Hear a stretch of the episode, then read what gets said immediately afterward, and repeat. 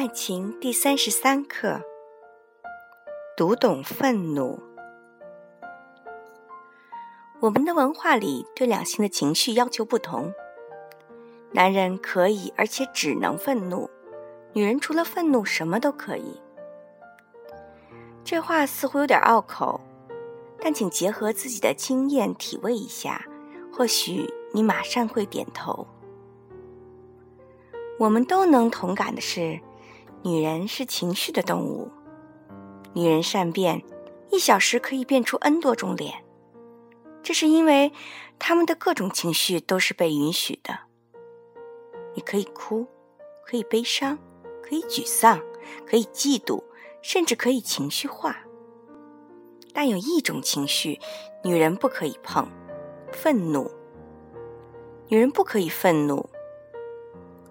古时候，身为女子。你想要排放，就不可以愤怒，要忍。现在，你想拥有绝世好男人，就必须温柔。愤怒的女人是不被接受的。那些女权主义者，那些唱摇滚的女性，常常被大众抛弃。人们讨厌愤怒的女人，喜欢乖乖女。与此相反，我们对男人的要求却是：你可以愤怒。尽情的愤怒吧，但请杜绝其他的一切情绪。男人的愤怒常与阳刚、有男子气概、有型、很酷这些词联系在一起。愤怒的男人，哪怕只是电视剧里的人物，都会马上获得各个年龄层次女性的青睐。所以，我们很少看见失恋时哭得满脸是水的男性。只能看到疯狂捶墙的男子。作为男人，首先不可以哭，其次不可以沮丧，不可以悲伤，最好你什么情绪都不要有，有的话只能用愤怒表示。所以，我们常会听到女生们抱怨自己的男朋友常常沉默不理自己，要么就暴跳如雷。对我们的亲密感来说，愤怒是一把钢针，插对了穴位或许可以救命，但遗憾的是，正因为我们对两性的愤怒常常误读，所以常常让愤怒成为致命伤。一个女人因为一个男人的愤怒而爱上他，很多女生都是这样爱上一个阳刚的男子汉，却在陷入爱情或婚姻后痛苦不堪地抱怨他大男子主义。当初不就是因为他大男子，所以你才爱上他吗？对愤怒的识别是爱情里重要的智慧。如果你能读懂他的愤怒，比起使花招向他示好，更能赢得真正的爱。识别愤怒有一个规律：对于女人，要从她多种情绪中识别出愤怒，因为她们不可以愤怒。所以他们会将愤怒不自知地转化成其他情绪。对于男人，正好相反，要从他的愤怒里识别出其他的情绪。美西发现阿龙出轨，和其他的女孩发生关系，他知情后痛哭流涕，抱着阿龙的大腿求他回来。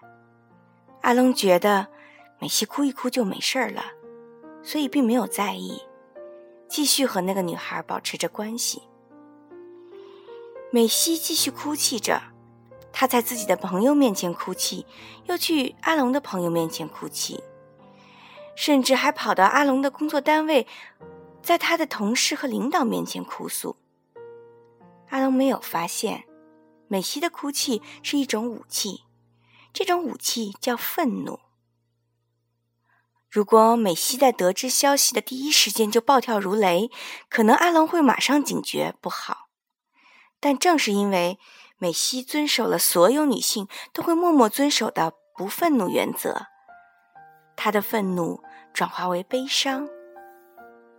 阿龙没有读懂，因此尝到了轻视的恶果。另一个女孩江平。